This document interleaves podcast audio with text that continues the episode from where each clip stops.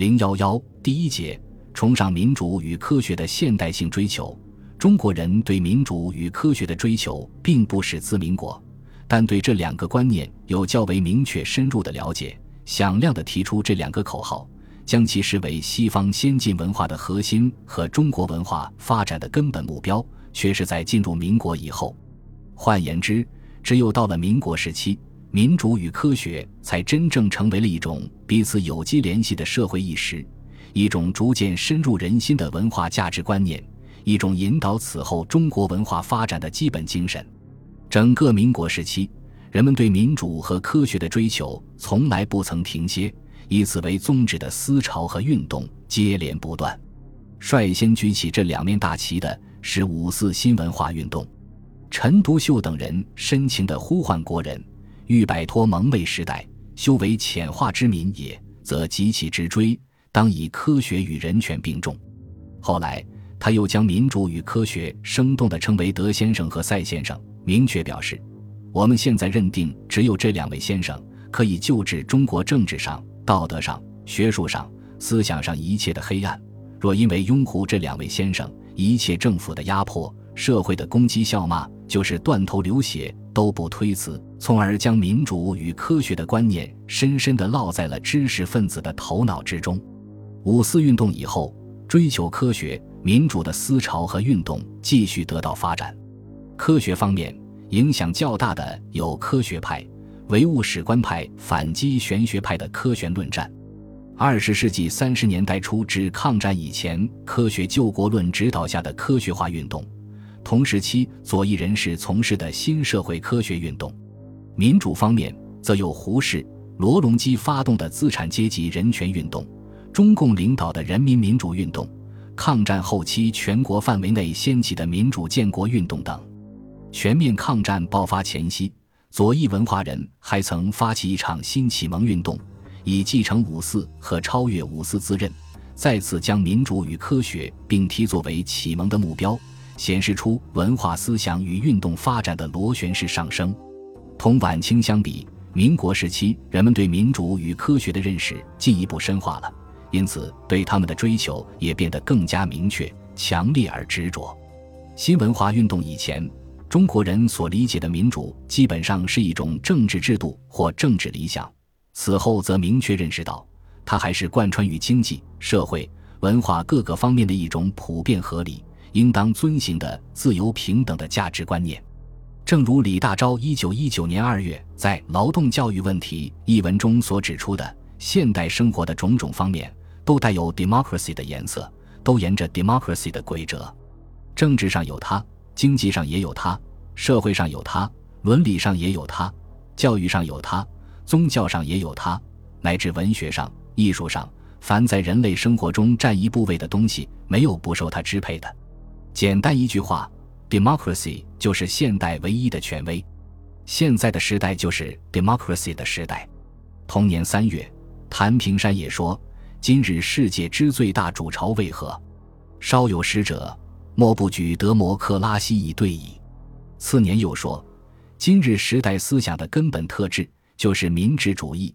今日所谓民治主义的根本概念，就是平等自由两大观念。这种认识代表了当时新式知识分子的普遍看法。至于自由平等，人们则认为其价值核心又在于尊重个性。发展个人自主的人格，陈独秀将自主的而非奴隶的观念置于现代意识之首，主张个人本位。胡适撰写《易卜生主义》一文，倡导健全的个人主义，都是基于此种共识。个人的发现，乃是五四新文化运动最重要的东西，也就是最能表现出它区别于此前二千余年的传统文化的地方。它对此后中国文化的发展具有十分重要的意义。五四以后，民主思潮发生了分化，分别沿着资产阶级民主和社会主义指导下的新型民主两种追求、两条轨迹发展。前者以胡适等人为代表，继续坚持西方资产阶级民主理想。一九二九年，他们发起的人权运动，可谓这种追求的集中体现。运动公开反对国民党的独裁统治，呼吁人的生存权、个性发展权、政治民主权。财政管理权、言论自由权、社会法治化及其在法律面前的人人平等权，特别是言论自由权，他们格外看重，将其视为最重要的民主人权。在国民党的打击下，人权运动最终趋于沉寂，但他们的民主追求却并未因此放弃。后者则以共产党人和左翼进步人士为中间。他们认为，西方近代资产阶级民主虽标榜代表人民，其实只不过代表本阶级，并不真正反映广大工农民众的利益和要求，因此是狭隘的，算不得真正彻底的民主。他们强调，要实现真正的民主，必须铲除少数人的阶级特权，改变大多数的无产劳动者困苦不自由这种不合乎德摩克拉西的状况。同时，在个人与社会的关系及获知民主的途径的认识上，他们也有了新的觉悟。一方面，他们肯定五四新文化运动宣扬个性解放的历史价值和文化意义，承认理想的社会。不是奴才所结成良善社会，必然有自立的个人，但同时又认为，在社会与个人的关系中，是以社会为主，以个人为客，个人的个性应尽情发挥，那是不成问题的。问题只在什么社会才不摧残个人才性，才使天才自由发展。社会倘不发展个性，倘不使人人各尽其才，就非对着束缚人的才能的社会，采着不妥协的态度不可。实际上是使社会革命与解放为个人解放和健全个人的前提，这样资产阶级的狭隘民主就被以劳动阶级为主体的多数人的民主所取代。追求民主斗争的立足点和出发点，也从争取个人的个性解放上升到争取广大民众的社会解放的高度，从而代表了当时最为进步和深刻的民主潮流。与此同时，民国时期，特别是五四以后。人们对科学的理解也更加深入，追求更为热烈而自觉。如果说在晚清，对一般知识分子来说，科学还主要只限于科技物质成就和自然科学，那么此时则不仅普遍涵盖一般社会科学，更是一种广义的世界观和方法论，一种包括破除迷信、打碎偶像、崇尚理性、注重逻辑实证等精神在内的至上价值观念。中国科学社社长任鸿隽的如下表述颇有代表性：这种精神的实质，胡适概括为评判的态度或重新估量一切价值，有一定道理。它在根本上与民主的价值观念是相通的，因为不盲从不迷信的理性主义态度，正是个人独立人格的体现，而人的个性的普遍解放，乃是科学发展的基本前提。从这种认识出发。民国时期的知识分子对科学进行了广泛的宣传和大力的提倡，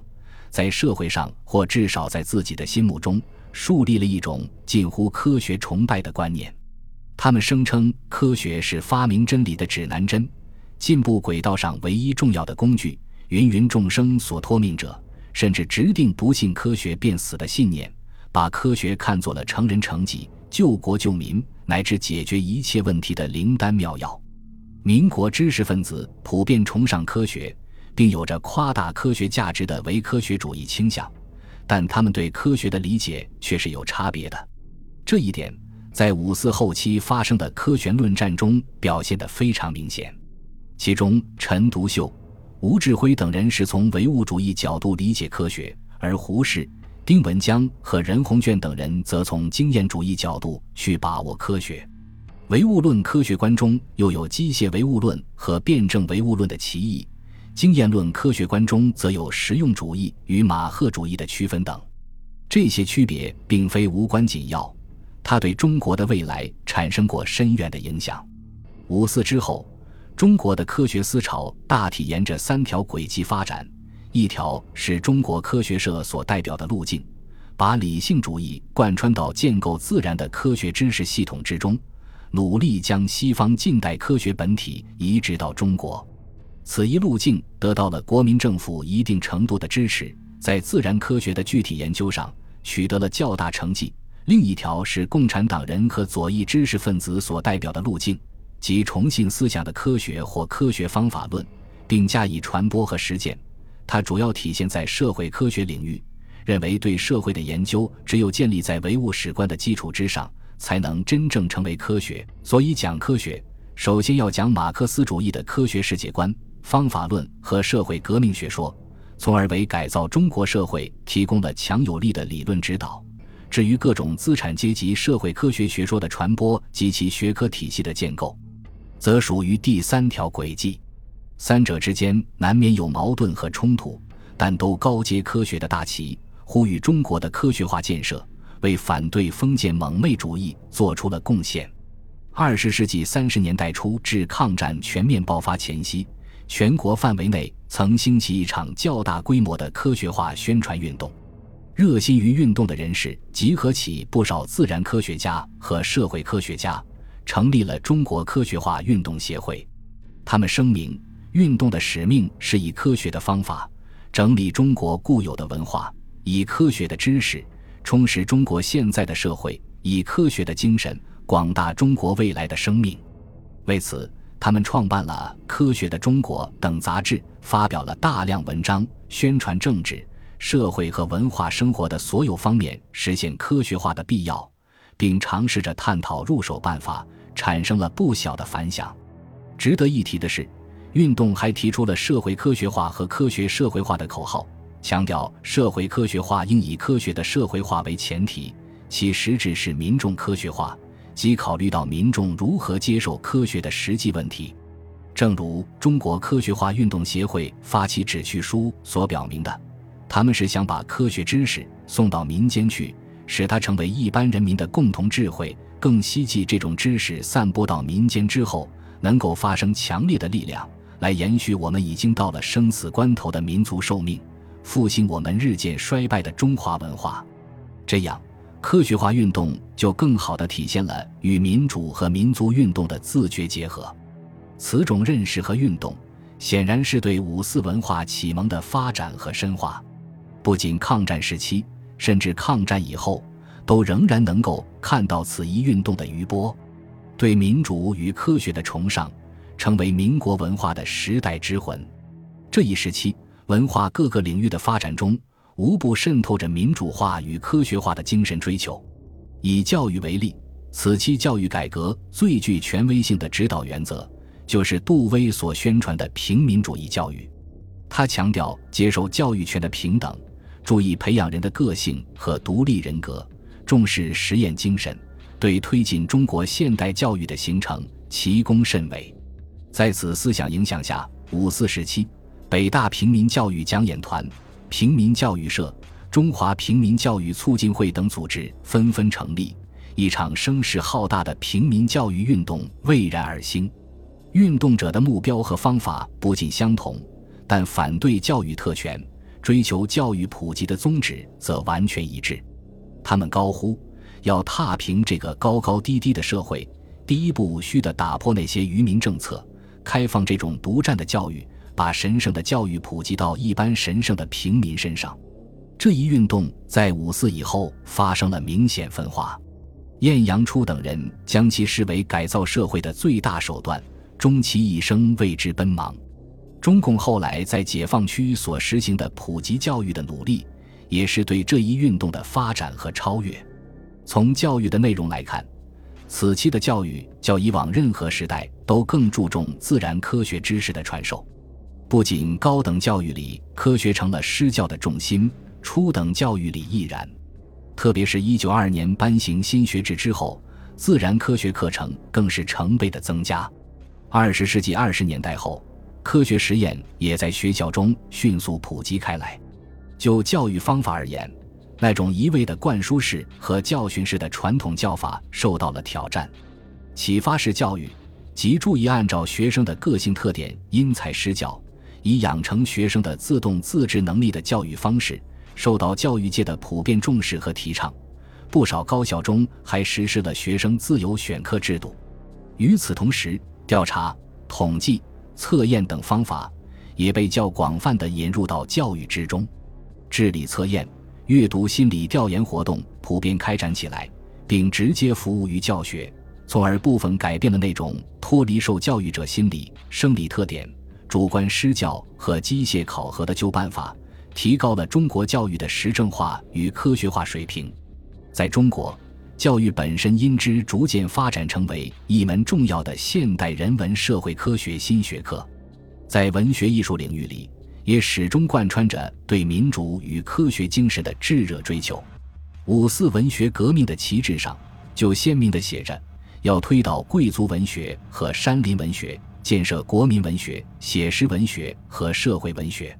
文学形式的历史性变革，白话文运动的开展。更被陈独秀明确称为文学上的德摩克拉西运动。从五四时期开始，揭露和鞭挞封建蒙昧主义成为中国文艺最为重要的主题之一。鲁迅的《呐喊》《阿 Q 正传》和《祥林嫂》，巴金的《激流三部曲》《家》《春》《秋》，都是将此一主题与白话文的形式完美结合的经典之作。此类作品，文学史界名之曰启蒙主题文学。另外，二十世纪三十年代兴起的大众语运动，延安时期崛起的工农兵文艺，也都是追求民主精神的直接产物。这一时期，文学家自觉追求文学形式的多样与自由，大胆的表现和张扬个性，成为民主精神渗透的另一种表现。至于现代文艺学、文艺美学、文艺评论的兴起和发展，则集中体现了此期科学精神对文艺的影响。他们将创作内容、创作形式、创作风格乃至叙述模式和审美心理等各种文艺问题，自觉而严格地置于现代科学思维和理性主义的关照之下，积极引导和推动了文艺的现代化进程。在新闻出版领域，民主化和科学化的追求同样强烈而执着。整个民国时期。进步的新闻出版工作者为把北洋军阀和国民政府写在法律条文上的新闻出版自由变成真正的现实，进行了不懈的努力和斗争。许多人甚至为此献出了生命，其中邵飘萍、史量才、邹韬奋等人堪为杰出代表。我的态度是头可杀，而我的良心主张，我的言论自由，我的编辑主权是断然不受任何方面、任何个人所屈服的。邹韬奋的这段名言，成为新闻出版界崇尚民主精神的最好写照。一九三五年十二月，七十一名上海新闻记者联名发表为争取言论自由宣言，公开反对国民党实行新闻检查制度。他们严正声明：我们绝不忍再看我们辛勤耕耘的新闻纸在做掩饰人民耳目、欺骗人民的烟幕弹。我们认为，言论自由、记载自由、出版自由。是中国国民应有的权利，所以我们不必向什么机关请求、哀祈，我们应该自己起来，争取我们自己所应有的自由。斗争虽未取得直接结果，却表明广大新闻出版工作者的自由民主意识、现代职业意识空前增强了。同时，为更好地发挥新闻舆论的作用，新闻出版界还比以往任何时候更为重视自身的科学化建设，在印刷。装帧和传播等方面，大量采用了现代化的科技手段。新闻自身也发展成为一门独立的社会科学。换言之，人们越来越认识到，新闻是有自身发展规律的，并不是可以随心所欲操使的舆论工具。而新闻学就是研究客观存在的新闻现象，解释和说明其自存的规律和因果性的系统科学。这种逐渐把新闻出版建立在科学基础上的努力，使中国的新闻出版水平向前大大推进了一步。崇尚民主与科学的价值取向，在学术和其他领域也都有体现。这一时期，学术自由成为现代学者普遍信奉的原则和追求的理想，民众的活动成为学术研究真正关注的对象。同时，人文社会问题的研究和分析需要使用科学方法，也已变成了知识界的一般常识。且不说蓬勃兴起的社会学、政治学等现代人文社会科学新学科的研究者，即使热衷于所谓国学或国故学研究的人，也无不认定科学方法的重要。《国学季刊》发刊词中就坦言：“我们现在治国学，必须要打破闭关孤立的态度。”要存比较研究的虚心，在方法上、材料上都应该向西方和日本学习，采用他们的科学的方法，补救我们没有条理系统的习惯。于此可见一斑。需要指出的是，我们说崇尚民主与科学成为民国文化发展主要的价值取向，并不意味着这一时期中国文化中的民主和科学精神已很充沛，更不意味着此期中国社会的民主化和科学化已有很高水准。恰恰相反，正如我们在本书序论里所提到的，由于帝国主义的压迫和封建包袱的沉重，在中国民主化与科学化的发展水平还相当低下，并且每前进一步。都要遭到来自专制与迷信的顽强阻挠，付出血的代价，其蜕变之艰难，常常令爱国志士们为之扼腕。不过，从历史发展的角度来看，民主和科学毕竟已被广大知识分子和文化人所崇尚，并代表着中国文化的发展方向。近代意义上的科学与民主传统，可以说真正开始在中国文化中奠基下来。这无疑是民国文化最为珍贵的精神遗产。